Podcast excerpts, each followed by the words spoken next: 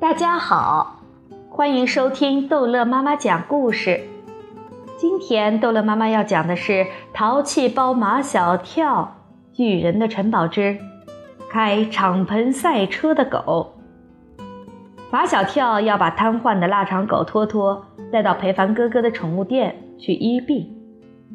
巨人阿空就要离开他心爱的小狗狗了。临别时，阿空恋恋不舍。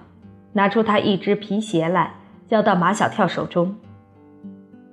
图图每晚都躺在这里才睡得着。这只皮鞋有一尺多长，阿空已经把它穿得很柔软了。还有，阿空堂堂男儿突然变得婆婆妈妈起来。尽量不要让他在地上爬来爬去，他的肚皮和后腿已经磨破了。这是他的车。马小跳指着送给腊肠狗的托托的敞篷赛车。有了这辆车，他就不用再爬了。可是他不能老待在那里呀。马小跳说：“所以我们要请裴凡哥哥把他医好。”回去时天色已晚，估计裴凡哥哥也下班回家了。马小跳直接把腊肠狗托托带到了裴凡哥哥家里。马小跳一手抱着敞篷赛车，车里趴着腊肠狗托托，一手提着阿空那只巨大的皮鞋，出现在裴凡哥哥的面前。马小跳，你这是？看马小跳神秘兮兮的样子，裴凡哥哥就知道马小跳又要玩新花招。裴凡哥哥就喜欢跟马小跳玩，他能玩的不重样，能玩的花样翻新。裴凡哥哥，我们进去说。马小跳一进门就把赛车放在地板上，再一摁手中的遥控板，赛车便跑到了客厅里。马小跳，你真会玩啊！马小跳把腊肠狗托托从赛车里抱出来，放在地板上。裴凡哥哥，这狗瘫痪了，你救救它吧。裴凡哥哥把腊肠狗托托抱到沙发上，捏捏它的背椎骨，又捏捏它的两条后腿，问马小跳：“它瘫痪多长时间了？”马小跳摇摇头，就是巨人阿空也不知道这狗是什么时候开始瘫痪的，因为阿空遇见它时，它已经瘫痪了。裴凡哥哥说：“腊肠狗的瘫痪是由于缺钙造成的，这是腊肠狗的常见病。因为腊肠狗的椎骨比一般的狗的椎骨至少长两节，缺钙更容易造成瘫痪。如果发现的早，及时补钙是可以治好的。”裴凡哥哥，你能把多多治好吗？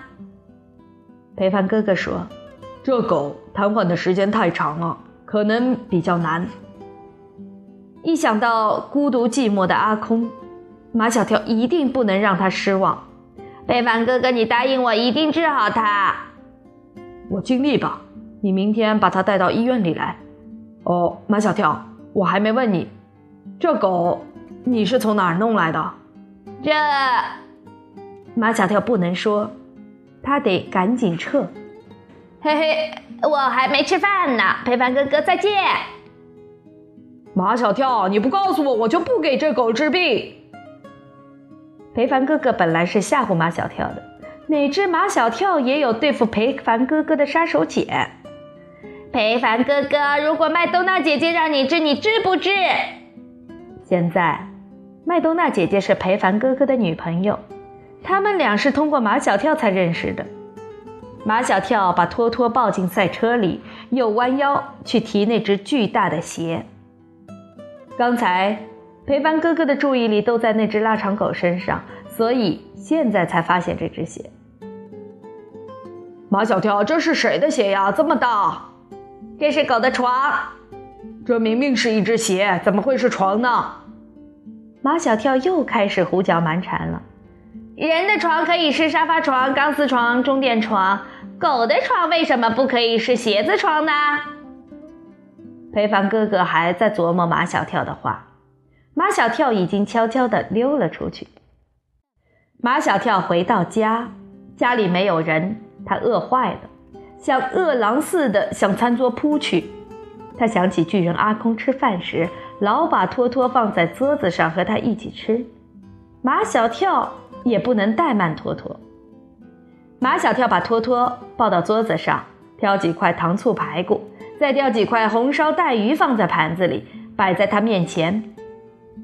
马小跳刚端起他的饭碗，马天笑先生突然现身了。其实他一直在家里。刚才他听见马小跳开门的声音，马上藏身在客厅的落地窗帘后面。他以为马小跳会找他。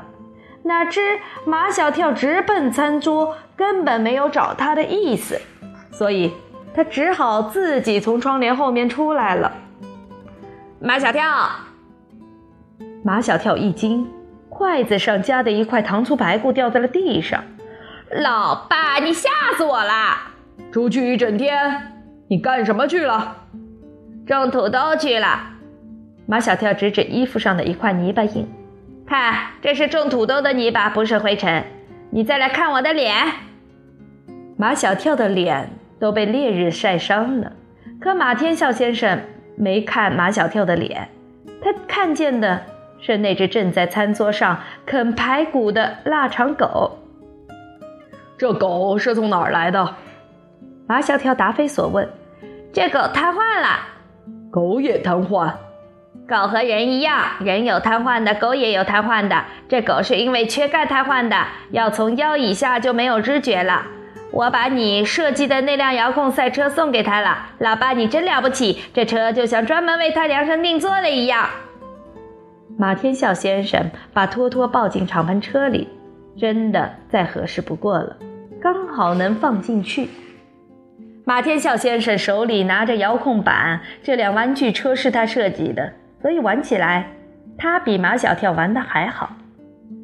赛车载着托托在客厅的地板上奔驰，一会儿一个急转弯，一会儿一个急转弯，把腊肠狗的头都转晕了。马天笑先生却转出了一个灵感，他要给托托设计一个两轮车，来代替他的两条后腿，让他可以跑起来。好了。这一集的故事就讲到这儿结束了，欢迎孩子们继续收听下一集的《淘气包马小跳》。